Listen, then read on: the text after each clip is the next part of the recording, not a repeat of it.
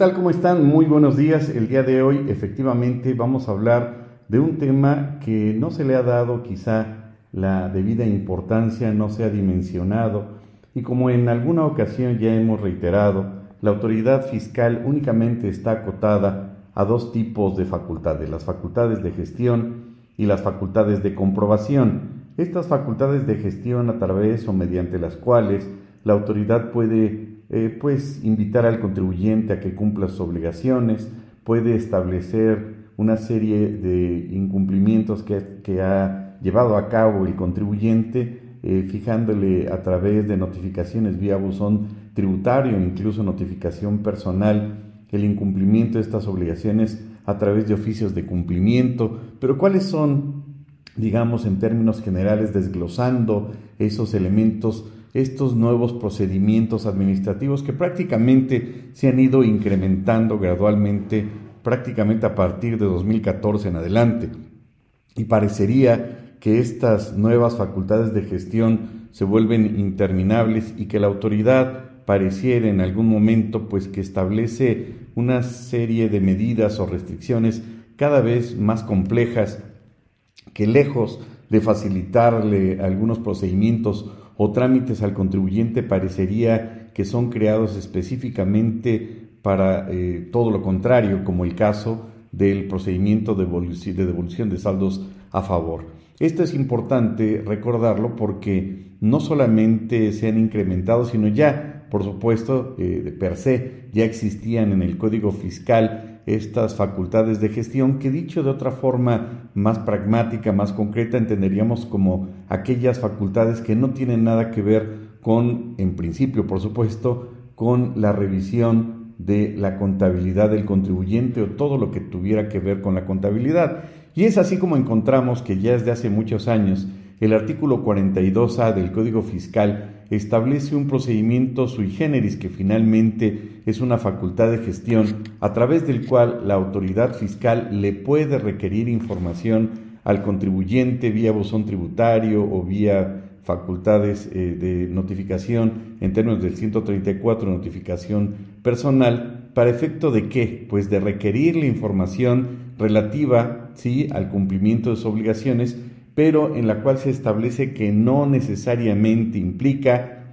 el ejercicio de las facultades de comprobación. Y esto parecería un juego de palabras y esto parecería una contradicción, esto parecería una antinomia jurídica y quizá para el Museo del Terror o para una clase en la cual se estableciera lo que no debe de llevar a cabo el legislador y la autoridad fiscal, el mejor ejemplo para plantear qué es lo que no debe de llevar a cabo el legislador. Y es el caso concreto de este artículo 42A que no necesariamente fue creado en 2014 en adelante, sino que ya existía en el Código Fiscal y mediante el cual la autoridad crea o fija o establece, metafóricamente hablando, diríamos, una especie de atajo jurídico para efecto de que el contribuyente sí, por vía de facultades de gestión, le proporcione la información que ésta le requiera en lo, en lo conducente, en lo referente a su contabilidad.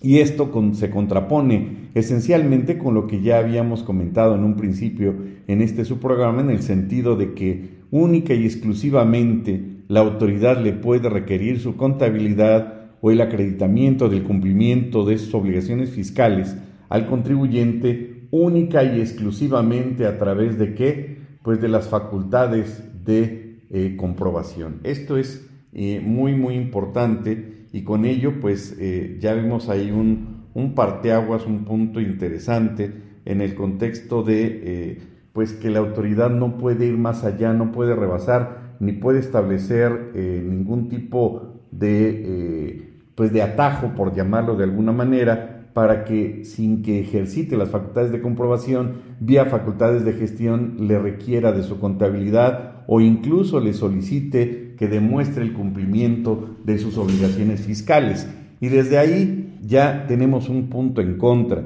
Y hemos reiterado en diferentes sesiones, en diferentes cursos incluso, que es la tesis de la Suprema Corte CLB diagonal 2000, la que ha declarado, ojo, esta facultad, este artículo en concreto del Código Fiscal de la Federación como inconstitucional. ¿Por qué? Por las razones que acabamos de señalar. Y así entonces ha determinado y ha establecido pues que la autoridad no le puede entonces requerir esa información sino a través de las facultades de comprobación.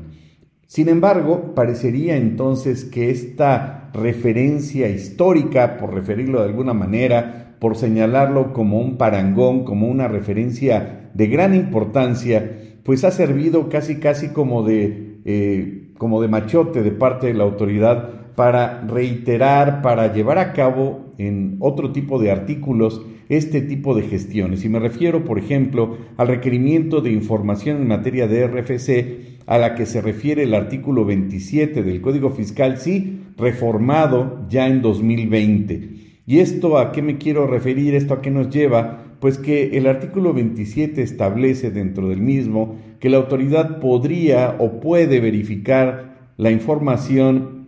del contribuyente y fíjense qué hermosura de redacción, sin que por ello se considere que se inicien las facultades de comprobación. Es decir, te puedo pedir información concerniente a tu RFC, pero no te me asustes, no voy a ejercitar las facultades de comprobación. La pregunta entonces para nuestros queridos colegas contadores sería, ¿y todo lo concerniente a los datos del RFC no tienen que ver con la contabilidad? no están inmersos en lo dispuesto por el artículo 28 del Código Fiscal? Pues por supuesto que sí. Entonces ya vemos que aquí la autoridad, pues de nueva cuenta, vuelve a la cargada, vuelve de nueva cuenta a establecer la posibilidad de que vía facultades de gestión le pueda pedir información referente a su RFC que a final del día formará parte entonces de su contabilidad. Y en ello vemos entonces que existen a lo largo y ancho entonces del Código Fiscal que ya existían con antelación o que se han ido incorporando nuevas eh, facultades de gestión y con ello nuevos procedimientos administrativos,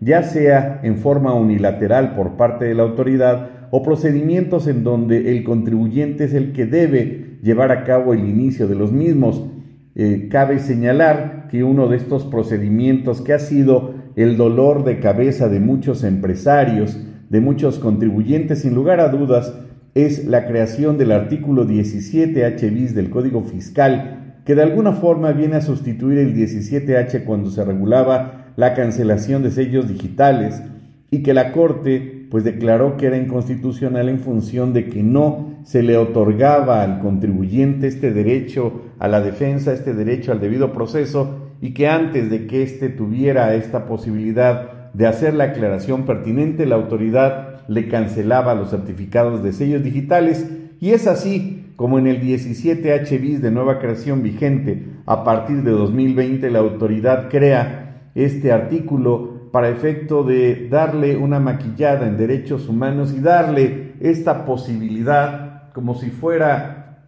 una eh, pues un gusto, un placer darle la autoridad al contribuyente esta eh, pues parca posibilidad de que se pueda defender, pero primero te restrinjo temporalmente los certificados, después tú me aclaras y si yo considero autoridad que cumpliste o no con estos requerimientos, ya veré si es viable o no, entendiendo que la gran mayoría de las veces estas restricciones temporales se convierten en definitivas y que implica entonces la cancelación de los certificados de sellos digitales y así la autoridad establece un catálogo verdaderamente amplio para el caso de que el contribuyente se porte mal, pues le restrinja los certificados de sellos digitales, le dé, entre comillas, la oportunidad de que desvirtúe el dicho de la autoridad y si no lo logra, bueno, pues esta restricción se va a convertir eh, de forma permanente y se le van a cancelar o inhabilitar estos certificados. Digitales que las causales son amplísimas, ya le hemos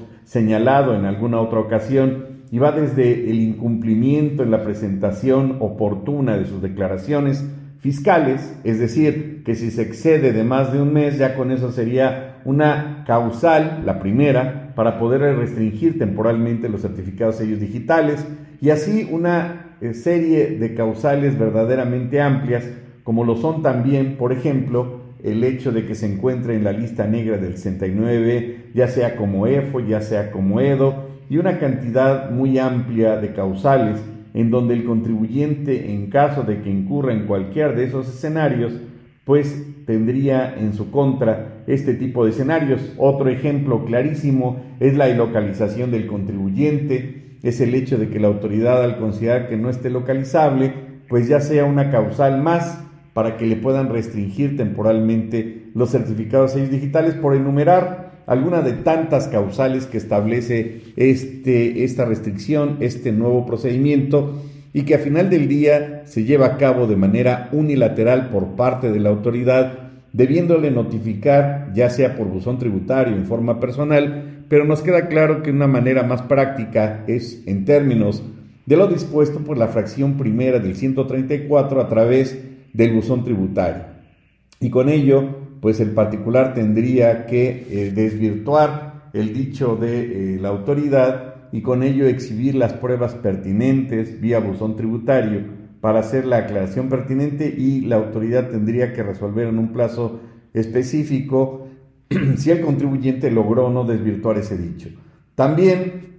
nos queda clarísimo un nuevo procedimiento administrativo que ahora se inicia, que es nuevo por supuesto y que está contenido en el 32 BETER y que está regulado precisamente en este, a partir de este artículo en adelante y que es una obligación de carácter corporativo en donde la autoridad fiscal le deja esa carga de la prueba al contribuyente y si no entrega estos requisitos, pues incurrirá en una serie de infracciones que podrían implicar una multa hasta de 2 millones de pesos. ¿A qué me refiero? Pues me refiero a otra facultad de gestión que, ojo, inicia con el cumplimiento de esta notificación de parte del contribuyente y me refiero a esta nueva obligación de notificar a la autoridad de quién es el beneficiario controlador de una sociedad mercantil. Todo un tema verdaderamente complejo y que quizá ha llegado un tanto cuanto tardío a nuestro país, en razón de que en otros países como en Estados Unidos ya se regula como el beneficiario final y ya desde hace algunos años ya existe en ese país esta regulación, pero aquí la autoridad le deja esta carga de la prueba y esta obligación al contribuyente, es decir, no queda a cargo de la autoridad o de que esta autoridad fiscal sea la que determine quién es el beneficiario controlador, sino le deja la carga de la prueba al contribuyente para que éste le refiera, le indique quién va a ser o quién es el beneficiario controlador. Evidentemente es una obligación nueva y que surge a partir de 2022 en adelante, de tal suerte que todas aquellas empresas, personas morales que no han llevado a cabo esa debida notificación, pues tendrían que cumplimentar, que llevar a cabo, que ejercitar esta nueva obligación que si bien es cierto es de carácter unilateral a cargo del contribuyente, dejándole la autoridad esa carga al contribuyente, también lo es que se puede convertir, y por eso lo estamos viendo en este su programa, en una nueva facultad de gestión.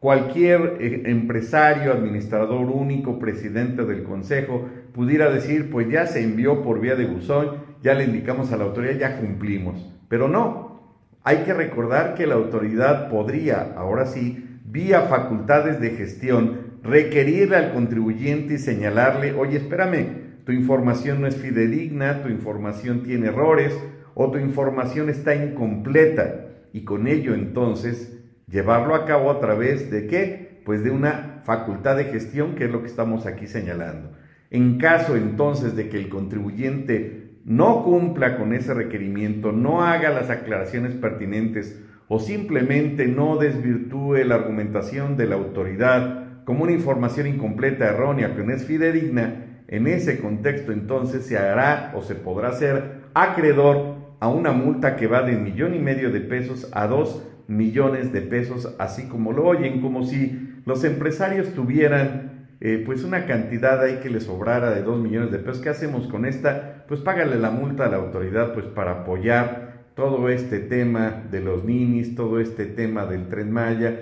y toda esta serie de ocurrencias alternativas que genera un tipo de gobierno de esta naturaleza. Y en ese contexto entonces, pues la autoridad tendrá ese derecho de imponer esa sanción en función del incumplimiento del contribuyente de esta nueva obligación a cargo del mismo de indicarle cuál es o quién es el beneficiario controlador. En ese contexto, si bien es cierto, no lo refiere de manera expresa y concreta el 32BT en adelante del Código Fiscal, también lo es que sería muy práctico o muy pragmático de parte del contribuyente el poderle remitir vía asamblea ordinaria, pues en una reunión de los socios en la cual se estableciera pues quién es el que se ha designado o quién se ha tenido a bien designar como beneficiario controlador y con ello sin tanta vuelta el contribuyente cumplir con ese requisito. Es decir, si bien es cierto, no se establece de manera expresa en el código fiscal que deba ser a través de una asamblea, pues creo que sería lo más cómodo para los contribuyentes a través de la misma en lugar de estar recolectando todas las asambleas y estar viendo a ver quién es el que tiene el control mayoritario arriba del 15%, quién es el que tiene la facultad de decisión sobre los demás o incluso quién es el que puede remover al Consejo de Administración y tener esa facultad de influenciar sobre todos los demás socios. Vean la importancia entonces que reviste el tema del beneficiario controlador, que a final del día es la facultad que se le otorga ahora por virtud de ley a las autoridades fiscales para quitar este velo corporativo, este hermetismo societario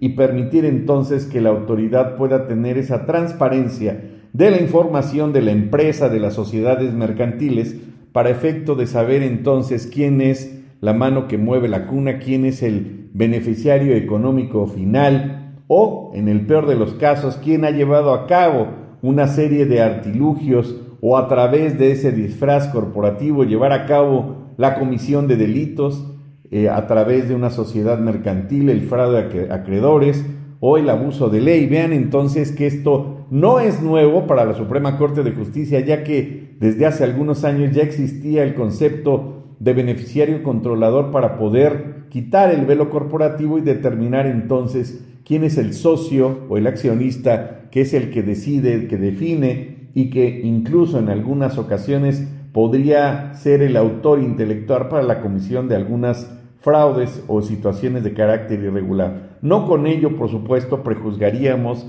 que todos los empresarios, contribuyentes o sociedades mercantiles actúan de esa manera, pero únicamente indicamos que ya existían precedentes de parte de la Corte desde antes de la reforma de 2022 en este contexto. Y así también recordaríamos que el tema del beneficiario controlador Tampoco es nuevo en el tema del lavado de dinero, ya que la ley que regula eh, pues todo el tema contra el lavado de dinero, publicada en 2012, ya regulaba, ya hablaba desde aquel entonces del famoso beneficiario controlador, pero para efectos de la prevención contra el lavado de dinero. Y así vemos entonces pues que existen estas nuevas regulaciones en torno a estas facultades de gestión, pero que no son los únicos y que existen más procedimientos que vamos a señalar después de unos comerciales, así que no se vayan y continuamos en unos segundos. Este tenor, bueno, pues habíamos comentado entonces que pues la autoridad es aquella, eh, la autoridad fiscal ha establecido este nuevo mecanismo para efecto de notificar al contribuyente vía facultades de gestión, tanto para invitarlo al cumplimiento de sus obligaciones. Y en esto vale la pena recordar que fue alrededor de 2006-2007 en donde a la autoridad se le ocurrió a través de la Administración Central de Cobro Persuasivo y Garantías pues llevar a cabo esta serie de invitaciones para el contribuyente que generaron y que causaron una gran polémica en el sentido de que muchos contribuyentes pues se asustaron de que la autoridad los estaba entre comillas invitando o conminando al cumplimiento de sus obligaciones. ¿Y por qué decimos que generó una gran expectativa de parte de los contribuyentes y una gran controversia? Bueno, pues porque muchos tuvieron a bien, así como lo oyen, impugnar las cartas invitación. Y le hemos señalado reiteradamente en muchos cursos, pues que una invitación per se como tal, sea de una autoridad o de un particular o de un amigo de ustedes a la fiesta de sus hijos, de cinco años, pues no generaría, por ejemplo, ningún tipo de afectación en su esfera jurídica. Igualmente las cartas de invitación. Incluso se llegó al nivel de que el Tribunal Federal de Justicia Administrativa e incluso la Suprema Corte de Justicia de la Nación pues eh, determinaron que las cartas de invitación ni siquiera constituyen un acto administrativo. Es decir, el acto administrativo, recordaríamos, que por su propia y especial naturaleza tiene que ser unilateral, tiene que establecer un fundamento, una motivación, tiene que determinar una, un, acto administrativo que pueda afectar la esfera jurídica del contribuyente a favor o en contra y que puede establecer incluso sanciones de carácter pecuniario.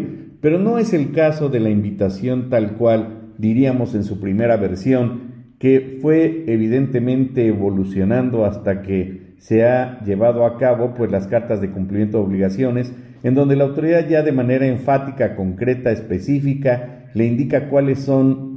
las contribuciones que ha dejado de pagar, incluso las determina, las señala y refiere hasta sanciones en caso de incumplimiento. En esos casos nos queda muy claro que sí se trata de un acto administrativo como tal y que como tal también es impugnable.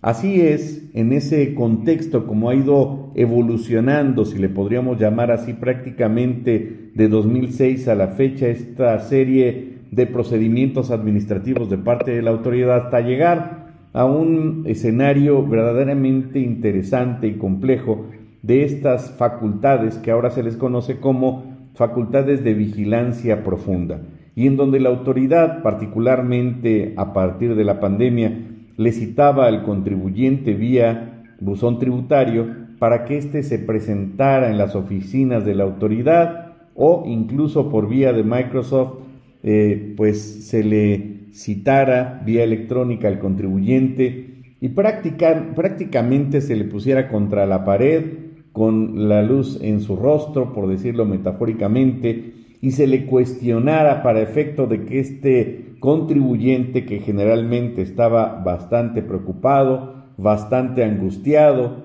cual presunto delincuente, para efecto de que se autoincriminara y reconociera los adeudos que tenía con la autoridad, claro, sin cumplir con los elementos esenciales, básicos, eh, fundamentales que implica un acto de autoridad de esta naturaleza. Es decir,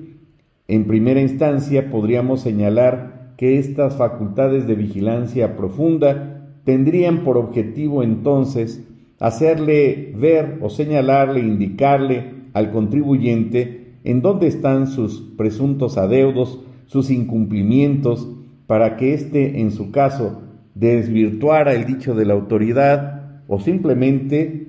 se regularizara o en su caso, en el peor de los escenarios, pues hiciera caso omiso y que pudiera traer como consecuencia el ejercicio de las facultades de comprobación. Pero en este contexto, bajo la luz y la óptica de una apreciación bajo eh, las consideraciones del derecho constitucional, entenderíamos que este acto de autoridad implicaría o debería implicar que la autoridad cumpliese, cumpliera con toda esa serie de elementos y requisitos básicos, elementales, casi casi de primaria que la autoridad debe de satisfacer, como lo es el hecho de que se le dé el derecho a defenderse, de que tenga el derecho de manifestar lo que a su derecho convenga, de que se le levante un acta administrativa para eh, estos efectos y que por supuesto tenga derecho a que esté presente junto con él un abogado.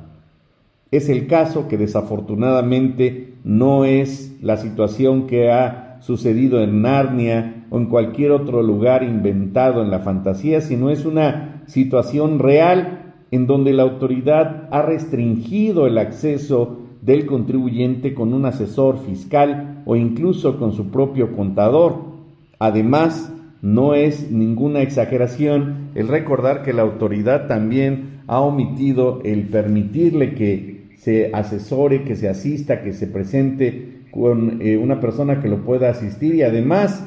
que este documento pues tenga una constancia en la cual se establezca cada uno de los puntos que se llevaron a cabo, las manifestaciones del contribuyente y, por qué no decirlo, incluso los argumentos de defensa.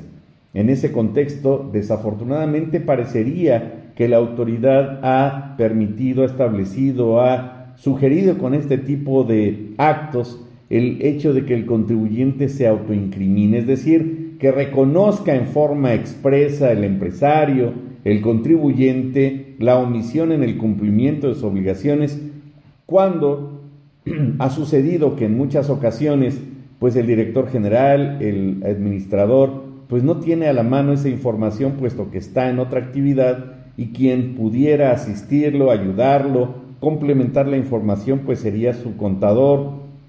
o el titular del área administrativa, pero la autoridad no ha permitido el ingreso de estas personas que lo pudieran asistir para efecto de cumplir exactamente con estos requisitos, cuestionamientos que lleve a cabo la autoridad. ¿Y por qué decimos autoincriminación? Pues porque la autoridad esperaría que el contribuyente señalara que efectivamente él ha incumplido con sus obligaciones a su cargo y que con ello pues pudiera entonces confirmar sus adeudos, sus incumplimientos con la finalidad entonces de que se regularizara o en su caso de, de ser pertinente dentro de un plazo máximo de 10 días demostrar lo que a su derecho convenga y desvirtuar el dicho de la autoridad. No obstante, el artículo 20 constitucional prohíbe en nuestro país por mandato constitucional la autoincriminación. ¿Y qué debe de hacer entonces el contribuyente frente a este escenario tan complejo, tan escatológico, tan un tanto cuanto absurdo y, por qué no decirlo, inconstitucional e inconvencional? Si el contribuyente entregase la documentación a la autoridad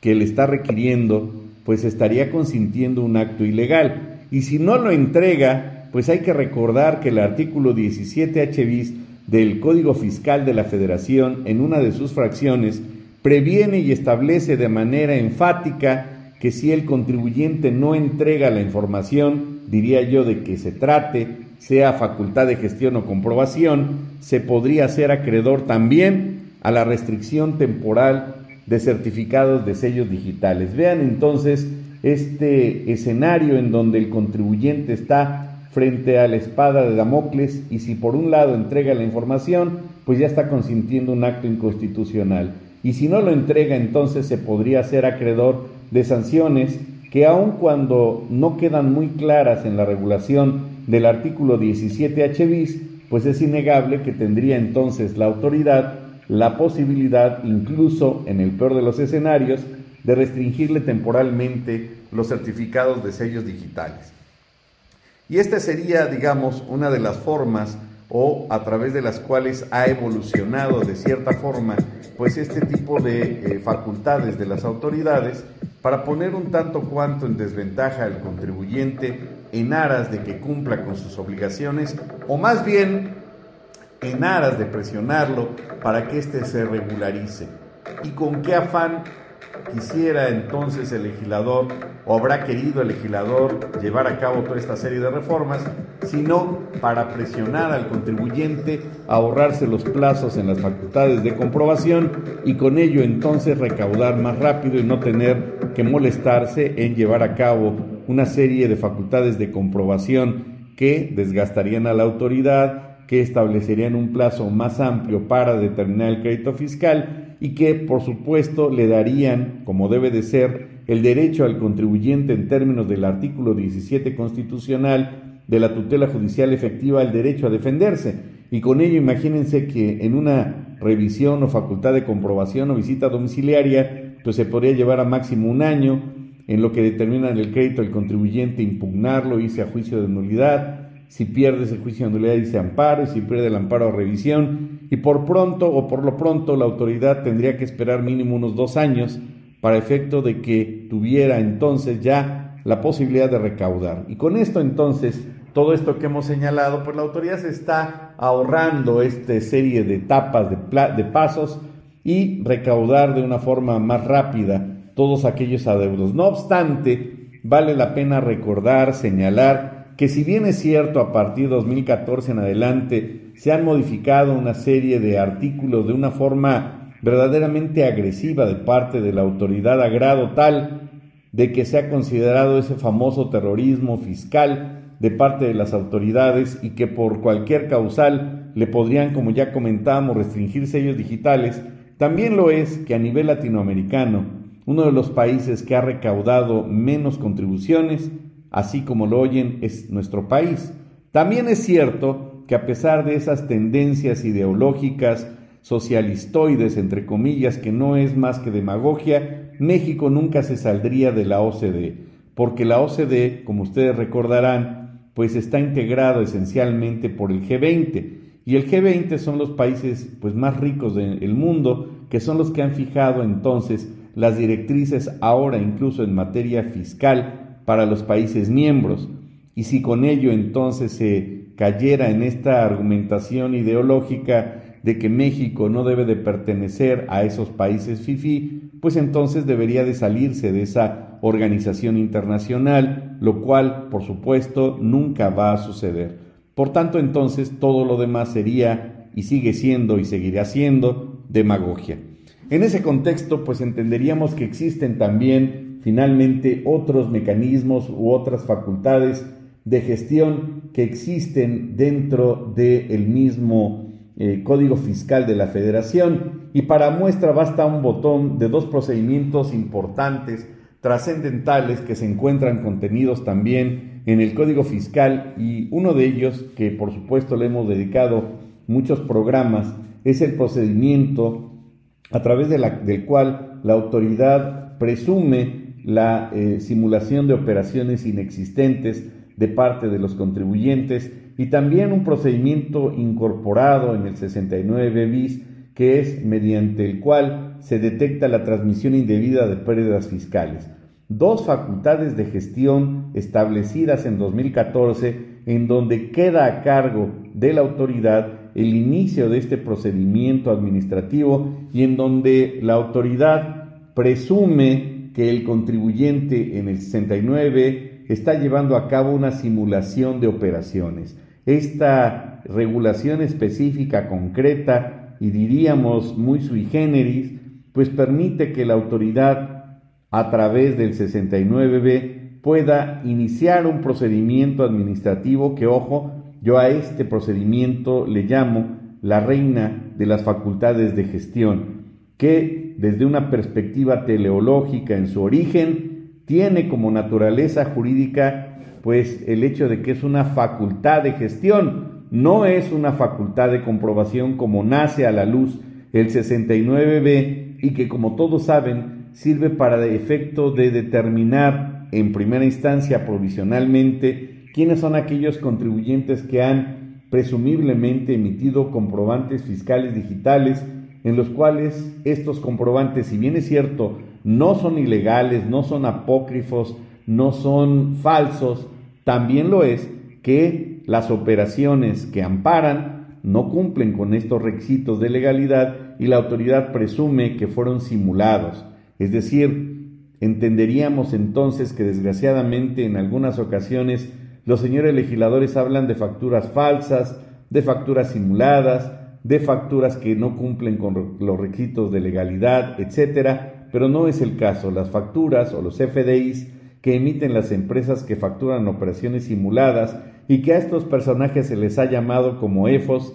pues sí cumplen con todos los requisitos de legalidad los FDIs, con lo que no cumplen es que esa operación de compra-venta de bienes o de servicios, pues nunca estos se llevaron a cabo. Y es ahí precisamente en donde la autoridad presume que estos actos no existieron y le deja la carga de la prueba al contribuyente para que éste manifieste lo que a su derecho convenga en un plazo muy breve, entre 15 o 20 días, dependiendo si solicita o no la prórroga al contribuyente afectado, para exhibir las pruebas, para demostrarle a la autoridad administrativa que esos actos sí existieron y sí se llevaron a cabo, lo que se le conoce a partir de 2014 en adelante como la famosa materialidad de las operaciones, y que en forma esencial se componen de dos elementos sustanciales, la sustancia económica y la sustancia jurídica, a través de la cual el contribuyente tendría que demostrar exhibiendo los documentos, la información que tiene a la mano y con la cual se acredita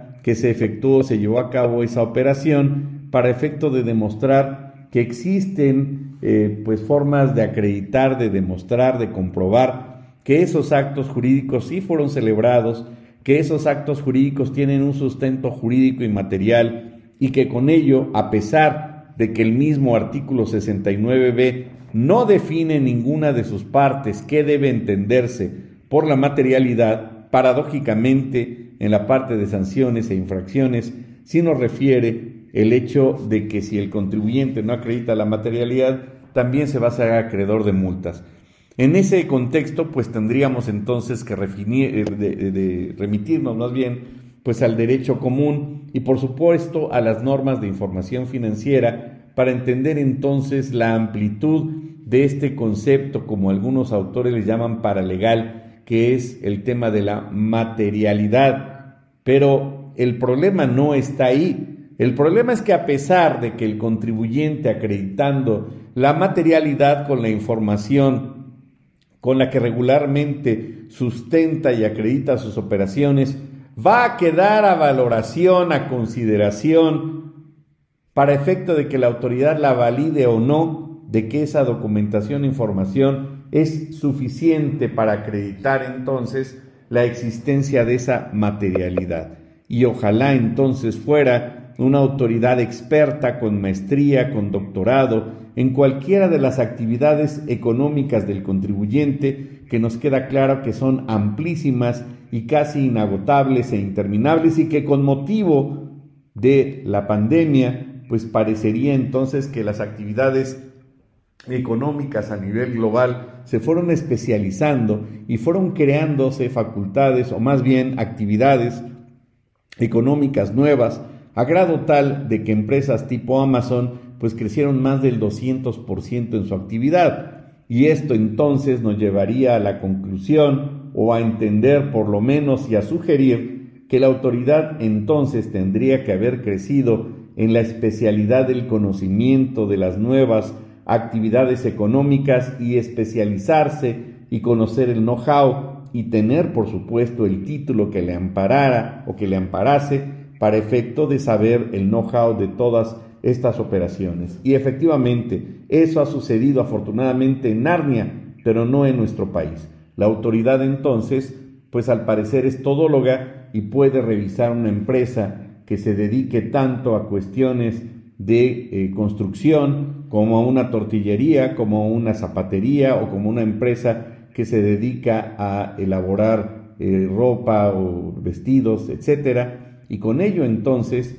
nos queda claro que a partir de 2019 la Suprema Corte estableció una tesis de jurisprudencia en la cual se establece que efectivamente las autoridades fiscales no necesariamente a través de las facultades de gestión pues pueden eh, llevar a cabo la determinación de operaciones inexistentes, sino que también lo pueden hacer a través de las facultades de comprobación, no necesariamente a través de las facultades de gestión, digo de comprobación. Y con ello, pues vemos que la autoridad tendría estas dos opciones, facultades de gestión vía 69 o facultades de comprobación a través de visita domiciliaria, revisión de gabinete esencialmente, pues verificar que el cumplimiento de este tipo de situaciones y donde la autoridad entonces podría, ojo, determinar la inexistencia de operaciones. Cabe señalar que en las facultades de comprobación, y eso es importante recordarlo, la autoridad no puede presumir ninguna simulación de operaciones inexistentes, ya que la jurisprudencia que establece estas facultades de eh, comprobación, pues para efecto no le otorga facultades a la autoridad para presumir ningún tipo de acto. Y esto es importante, es muy importante porque si la autoridad se atreviera entonces a presumir vía facultades de comprobación, entonces estaría incurriendo en una situación verdaderamente ilegal y con ello las facultades de comprobación que determinan operaciones inexistentes vía presuntiva sería completamente ilegal. Esto dentro de algunas de las facultades de gestión relativamente nuevas y que han surgido esencialmente a partir de 2014. Si les parece, entonces continuaríamos en el siguiente programa, en la siguiente sesión, señalando algunos de otros eh, tipos de facultades de gestión, pues para tener una visión más amplia y conocer exactamente los alcances de las facultades de gestión de las autoridades fiscales. Por mi parte, pues ha sido un placer estar nuevamente con ustedes y los invitamos a que nos acompañen a los siguientes cursos que vamos a dar sobre la eh, asesoría, no asesoría, no, sino la eh, inteligencia artificial aplicada a la defensa fiscal sobre las eh, decisiones corporativas que tienen efectos en materia fiscal. Y bueno, nos encuentran o pueden encontrar más bien estos temas que vamos a impartir en nuestras redes sociales en Raúl López en Facebook o Juan Raúl López Villa en Facebook